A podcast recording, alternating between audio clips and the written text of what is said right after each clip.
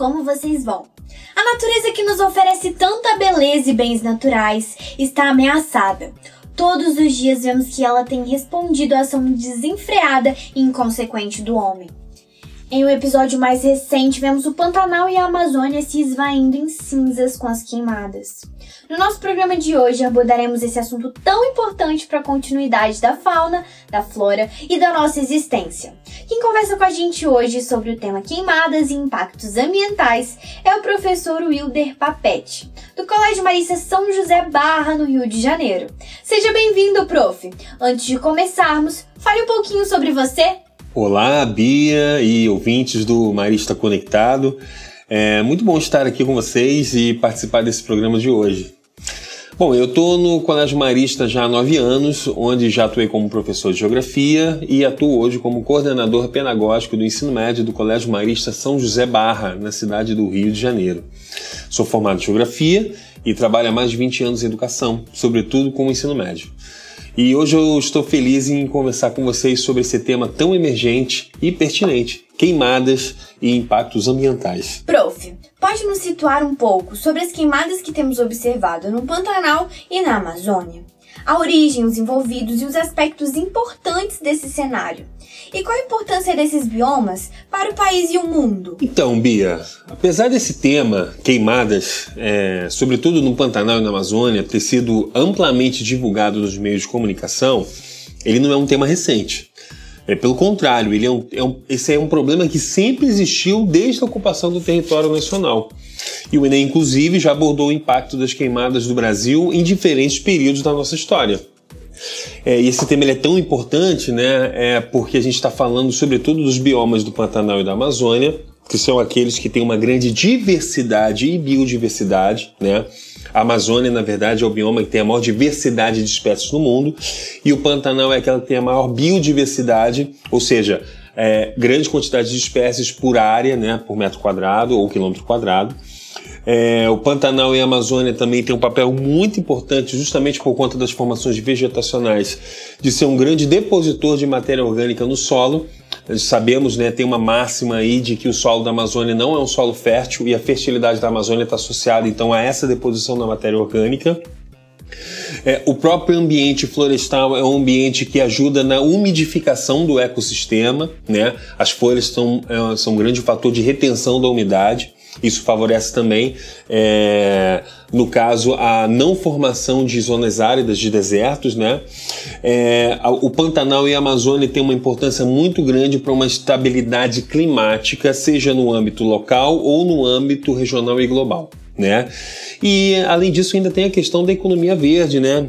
Porque a partir do momento que nós temos práticas de conservação ambiental, é possível você sim explorar economicamente um território sem necessariamente é, é, depredá-lo, né? Então, por isso que é tão importante a gente falar sobre essa questão das queimadas e da conservação e da preservação desses biomas. Entendi, prof. Mas me conta, quem ou o que causa esses incêndios? Quais os danos gerados pelas queimadas? Eles são reversíveis? Bom, Bia, em relação às causas da, dos incêndios, das queimadas, nós atribuímos duas principais causas. As antrópicas, são aquelas provenientes pela ação do homem, e as causas naturais, provenientes do grande período de estiagem ou de seca que uma determinada região ela pode ter. Tá? No caso do Brasil, que é um país de clima tropical, e quando eu falo clima tropical, me refiro a um verão que seja chuvoso, úmido, e um inverno seco, né, árido. Consequentemente, esse período do inverno é o período mais crítico né, para essas áreas aonde a grande quantidade de folhas ali na superfície, é, passando um, dois, três, quatro, às vezes até cinco meses de seca, elas podem pegar fogo de maneira espontânea, né? E isso vai causar focos de incêndio, dependendo da, da época do ano, isso pode atingir proporções né, imensas, né? Não é à toa que essas áreas mais frágeis são consideradas áreas de preservação ambiental ou área de proteção permanente, né? É, para que a gente possa ter um cuidado maior em relação a esses, esses focos de incêndio e atingir proporções imensas, né? É, no caso das causas antrópicas, existem os incêndios que são considerados controlados, embora os ambientalistas questionem nessa questão do incêndio controlado, porque pode se perder o controle, e os incêndios criminosos.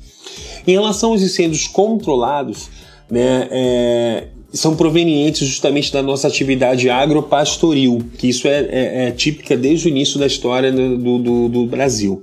Onde você tem, por exemplo, a pecuária extensiva. Quando você vai abrir uma fazenda de gado, taca-se o fogo na mata, então, para poder ganhar espaço, é, para poder dispor o rebanho nesse, nessa, nessa região. Tem as agriculturas é, as técnicas agrárias para ciclo curto, né? produtos de ciclo curto, como soja, né? o milho, a própria cana-de-açúcar, que na colheita você taca fogo também para facilitar essa colheita. As atividades mineradoras têm a sua responsabilidade também. Muitas vezes a mineração legal até que não, né? Porque o Estado ele não pode sair por aí, né, fazendo queimadas e desmatando para poder minerar. Mas a mineração ilegal, sim. Então isso acontece muito em áreas de mineração ilegal. E a própria agricultura de roça, que historicamente, né, antes da chegada dos portugueses no nosso território, os índios já praticavam esse tipo de agricultura, que consiste numa técnica chamada coivara, né? Você taca fogo no mato é, e depois você acaba limpando, né, de alguma maneira mais simples ali esse terreno para poder é, praticar agricultura de subsistência. Em relação aos incêndios criminosos, eles vão desde vandalismo de disputa de terras até ação de madeireiras ilegais, né? É, em relação a esses incêndios, essas queimadas, né?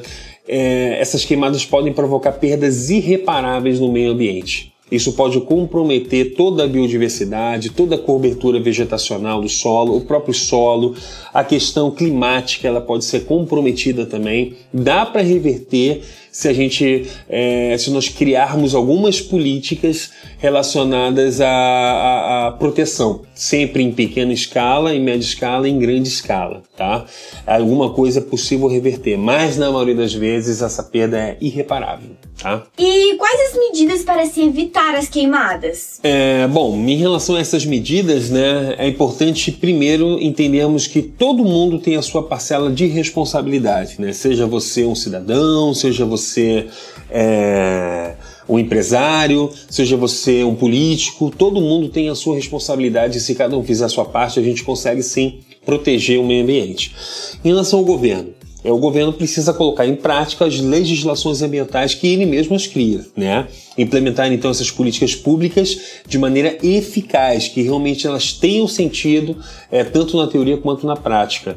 Os órgãos de fiscalização eles precisam funcionar, a fiscalização precisa funcionar e tem que haver também, é, no ponto de vista ideológico, um incentivo à preservação ambiental. Tá? E isso tem que ser é, partir do governo e ele tem que dar exemplo tanto para a sociedade civil quanto para o setor privado. Tá? Em relação à população, ela pode e deve cobrar ações e medidas de proteção ambiental de órgãos públicos e das empresas privadas, tá? Mas a população também precisa aprender a mudar alguns dos seus hábitos de consumo, optando de repente por marcas que sejam mais sustentáveis, né? Que poluam menos o meio ambiente, que gerem menos impacto ambiental e que tenha, né, na verdade, hábitos mais saudáveis né, de consumo também. Né? Que a gente passe a ingerir cada vez mais alimentos mais saudáveis também tá? É, e, de certa forma, de uma maneira geral, né, que essas empresas também tenham, né, as empresas privadas tenham essa responsabilidade ambiental. Isso também é muito importante, tá? É, isso sendo feito, a partir daí, a próxima etapa é não permitir a impunidade, né? Que realmente as pessoas que cometam crimes ambientais, elas cumpram, né, na verdade, a pena por conta disso, tá? Por conta desses crimes. Arrasou, prof. Mas conta pra gente, qual a melhor forma de estudar esse tema pro Enem? Pode indicar algumas fontes de pesquisa? Bom, como o Enem é uma prova né, aplicada pelo governo federal, eu também sugiro utilizarmos como fontes de pesquisa pesquisa para o Enem é, as páginas né, da internet de sites que são realmente é, organizados pelo governo federal. Então, sugiro a página do INPE, que é o Instituto Nacional de Pesquisas Espaciais, que é uma página do Ministério da Ciência, Tecnologia e Inovações, e a página do IBGE, que é o Instituto Brasileiro de Geografia e Estatística, utilizando, então, no caso, essas séries estatísticas para planejamento governamental. Então, é, essas referências, o INPE e o IBGE, são referências importantíssimas para o Enem, tanto para as questões objetivas quanto para a prova de redação. Super Dica Enem! Atenção, atenção, pessoal! Vamos ficar ligados na super dica do professor Wilder para o Enem. Bora lá, prof! Então vamos lá para minha dica de hoje. Muita atenção na palavra-chave da questão, do item, é, e consequentemente para o conceito dessa palavra-chave. Hoje, por exemplo, nós falamos sobre queimada e desmatamento que são conceitos próximos, mas não são exatamente a mesma coisa. É, muitas vezes a queimada pode provocar o desmatamento, mas nem todo desmatamento é queimada, tá bom? Fica a dica e boa prova para todo mundo. Valeu, gente! Obrigada, Prof. Wilder, por estar com a gente no programa.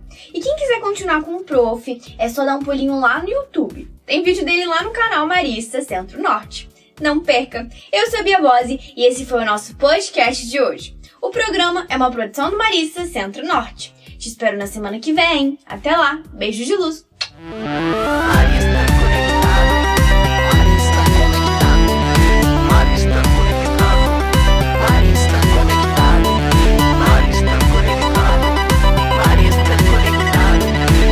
Marista Conectado.